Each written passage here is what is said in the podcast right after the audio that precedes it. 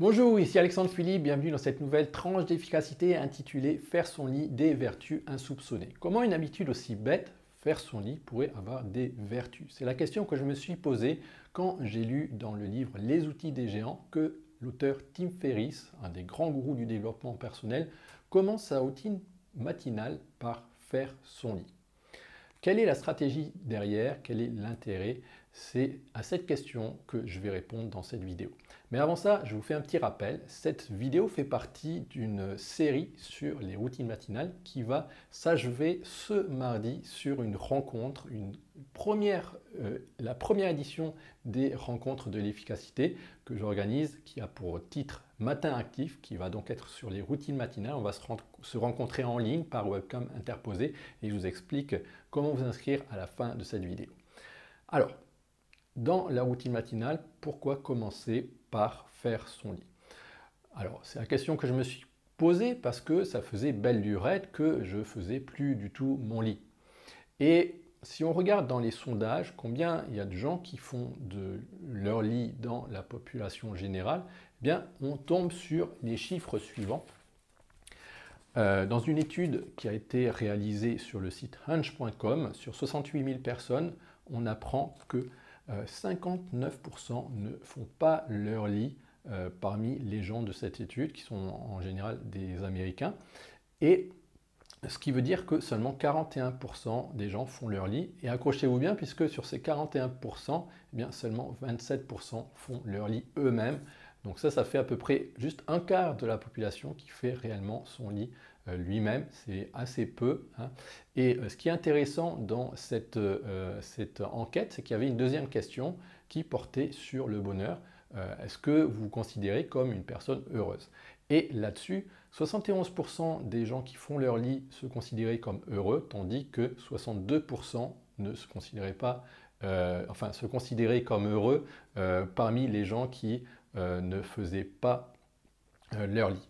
Donc apparemment, faire son lit a quand même un impact sur euh, le bonheur. En tout cas, si on se réfère à ça, c'est peut-être une coïncidence, mais il y a peut-être aussi anguille sous roche. Donc, quand j'ai lu le livre de, Tim Ferriss, j'ai compris aussi qui était la personne qui l'a inspiré par rapport à cette habitude. Et ce que j'ai trouvé, c'est qu'il y a une vidéo qui a fait le buzz, une vidéo de, l'amiral euh, William H. McRaven. Euh, cet amiral, c'est le commandant des forces qui ont mené à, euh, la, qui ont tué Osama bin Laden au, Pakistan. Et lui souligne l'importance cruciale des routines dans un discours qu'il a fait devant, devant des étudiants à la remise des diplômes. Vous savez, les remises des diplômes aux États-Unis, c'est toujours des grands événements et il y a toujours des discours avec des, gens importants. Et donc, il a fait un grand discours à cette occasion. Et euh, donc, il a décrit son entraînement intensif de six mois dans, euh, dans les forces spéciales de la Navy SEAL. Donc, au tout début, quand il a commencé, unité spéciale euh, d'opération maritime américaine. Et j'ai traduit pour vous son discours et je vais vous le prononcer. Donc chaque matin, mon instructeur entrait dans mon dortoir et la première chose qu'il faisait était d'inspecter mon lit. Si je l'avais fait correctement, les coins étaient droits, les couvertures étirées, les oreillers centrés et les couvertures additionnelles pliées avec soin à l'avant du lit. C'était une simple tâche et chaque matin on devait réaliser notre lit à la perfection. Ça semblait ridicule au début vu qu'on était là pour devenir de vrais combattants endurcis des forces spéciales, mais la sagesse de ce simple acte m'a été prouvé encore et encore. C'est vrai qu'on peut se demander à quoi ça rime de faire son lit pour le défaire euh, à la fin de chaque journée. Et McRaven défend les bienfaits de l'habitude comme ceci. Si vous faites votre lit chaque jour, vous aurez accompli la première tâche du jour. Cela vous donnera un petit sentiment de fierté qui vous encouragera à faire une nouvelle tâche, puis une autre, puis une autre. Et d'ici la fin de la journée, cette petite tâche se sera transformée en de nombreuses tâches accomplies. Faire votre lit chaque jour renforcera aussi l'impression que les petites choses comptent. Si vous n'êtes pas capable de faire les petites choses correctement, vous ne serez pas capable de faire les grandes choses correctement. Et si par hasard vous avez une journée misérable, ben vous rentrerez au moins auprès d'un lit déjà fait, un lit que vous avez fait. Et un lit déjà fait vous encouragera à penser que demain sera meilleur. Et il termine si vous voulez changer le monde, commencez par faire votre lit. Donc un, discours très inspirant qui a été vu, je crois, plus de 10 millions de fois sur YouTube. Et, et c'est vrai qu'en entendant ça, ça donne envie de s'y mettre. Et ça donne envie, mais en même temps, on se dit, eh ben, perdre 5 minutes, 5 minutes le matin pour faire ça, euh, bon, c'est bof bof quand même.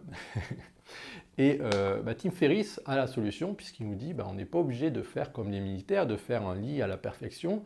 L'essentiel, c'est d'avoir l'impression qu'il est bien fait, d'accord? Donc, euh, on a juste à adopter la stratégie, vous savez, de mettre la, la poussière sous le tapis. Donc, c'est-à-dire que, ben, donner l'impression que le lit est bien fait, même s'il n'est pas fait à la perfection, eh bien, on verra au moins dans sa chambre qu'il y a une grande surface qui a l'air rangée. Et euh, moi, ce que j'aime bien, c'est que dès que j'ai fait mon lit, ben, je, me, je, me mets, je m'allonge dessus et puis euh, je, je, fais mon planning sur mon organiseur.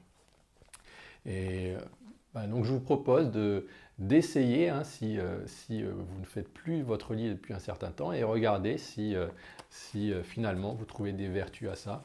Et moi, ma foi, je trouve que, je trouve que c'est vraiment très intéressant le soir, vous savez, quand on revient euh, du, travail, qu'on a mangé, etc., qu'on se couche, eh bien, de sentir en fait cette impression des draps étirés et, de se mettre sous les draps. C'est vraiment, c'est vraiment une bonne sensation et euh, rien que pour ça, je pense que ça vaut le coup. Euh, voilà, et donc ben, ceci termine ce sujet-là. Et ben, je voulais vous parler aussi de la rencontre euh, que j'organise ce mardi, euh, une rencontre qui me tient beaucoup à cœur parce que c'est la première édition des rencontres de l'efficacité. Euh, cette rencontre s'appelle Matin Actif parce qu'on va parler de routine matinale. Et ce que vous allez faire, c'est que vous allez, une fois que vous serez inscrit, eh bien, le mardi soir, vous, allez recevoir un lien où vous allez cliquer et quand vous allez ouvrir ça, vous allez voir les, les six webcams alors j'espère que vous euh, vous montrerez aussi, comme ça sera plus chaleureux, on se verra tous euh, ensemble et on parlera routine matinale. Et dans la première partie de la rencontre, ben, on va faire les présentations et on va euh, parler un petit peu de notre routine matinale, quelles sont les activités qu'on réalise pendant la routine matinale. Ensuite, on va essayer de chercher la formule, la formule exacte de notre routine matinale idéale. Et là, on va décliner ça sur trois modèles. Le premier modèle, ce sont les routines matinales, euh, les routines matinales euh, euh, sereines, c'est-à-dire le matin, quelles sont les activités minimales qu'il faut faire pour avoir vraiment l'impression qu'on a tout fait et que, rien n'a été placé au hasard. Juste pour que quand on arrive au travail, on ait, on ait l'impression que tout va bien. Et puis qu'on ait un grand sourire sur le visage. Ensuite, le deuxième modèle, ça va être les euh, matins actifs, comme le nom de la rencontre. Et dans ces euh, matins actifs, ben, il y aura une activité. Et cette activité, moi j'appelle ça la croisée matinale. Donc euh, vous allez avancer sur un objectif, sur une tâche qui, est assez conséquente, comme par exemple écrire un livre. Donc chaque jour, vous pourrez par exemple vous dire, ben, je vais écrire 500 mots. et puis comme ça, une semaine, en une semaine, vous aurez peut-être fini un chapitre et puis peut-être dans un mois ou deux, bah, vous aurez terminé votre livre et on pourra sabrer le champagne. ça, ça, va être les matins actifs. Et ensuite, le troisième modèle, ça va être les matins de luxe. Les matins chouchoutage, le samedi ou le dimanche quand vous avez le temps, quelles activités vous allez faire. Peut-être que vous allez rattraper des activités que vous n'avez pas pu faire pendant la semaine. Peut-être que vous allez écrire les entrées de votre journal personnel que vous n'avez pas pu écrire. Euh, peut-être que vous allez euh, euh, je sais pas moi, faire de la méditation, des activités comme ça, des activités de bien-être ou des activités qui préparent la, semaine qui vient. Et euh, en sachant quelles sont exactement ces activités, eh bien, vous allez pouvoir ben, préparer et anticiper ces routines matinales du week-end. Voilà, et puis ensuite, il va y avoir les sellettes. Les sellettes, ce sont des, ce sont des, euh, une sorte de brainstorming, c'est-à-dire que vous allez donner un, problème épineux que vous voudriez résoudre à, chacun des autres participants et on va plancher dessus, on va, euh, on va porter notre attention concentrée à votre problème et on va essayer de trouver des, solutions ou bien euh, vous apporter un avis ou bien un retour d'expérience et ceci devrait vous permettre de faire avancer le schmilblick pour pouvoir avancer sur ce problème-là. Et puis, vous aurez également des bonus. Un premier bonus qui va être la, la liste des livres que j'ai lus sur le sujet qui valent vraiment le coup d'être lus sur les routines matinales. Vous allez voir qu'il y a une littérature assez conséquente maintenant sur le sujet. Et puis le deuxième bonus, ça va être une entrée gratuite dans un nouveau groupe Facebook que je crée pour l'occasion qui s'appelle le groupe des éclaireurs. Et dans ce groupe, eh bien, vous pourrez partager vos astuces, partager vos pistes de lecture, euh, partager des petits, euh, des petits moments de votre vie, euh, des victoires, etc. Et puis, grâce à ça, eh j'espère que ça, ça contribuera à votre développement et à votre efficacité. OK? Donc je vous rappelle un petit peu les informations pratiques. Euh, donc ça se passe mardi, c'est de 6h du soir à 19h30. Euh, Pour vous inscrire, c'est tout simple. Il faut suivre le lien qui se trouve en bas de la vidéo ou bien euh, le lien qui se trouve dans la description du podcast si vous m'écoutez sur le podcast. Et bah, j'espère que vous viendrez pour cette rencontre. Il y a seulement 5 places. Hein. Si jamais vous arrivez trop tard, ben, vous serez sur la liste d'attente. Mais la bonne nouvelle, c'est que ben, vous serez le premier averti s'il y a euh, à la nouvelle rencontre que j'organiserai.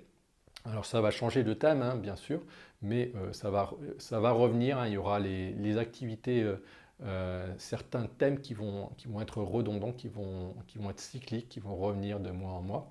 Donc vous pourrez réserver à ce moment-là votre place pour une rencontre ultérieure. Et puis voilà, vous serez tenu au courant. donc il suffit de vous inscrire. Ok, ben sur ce, euh, j'espère que vous vous porterez bien d'ici là et je vous dis à très bientôt. Salut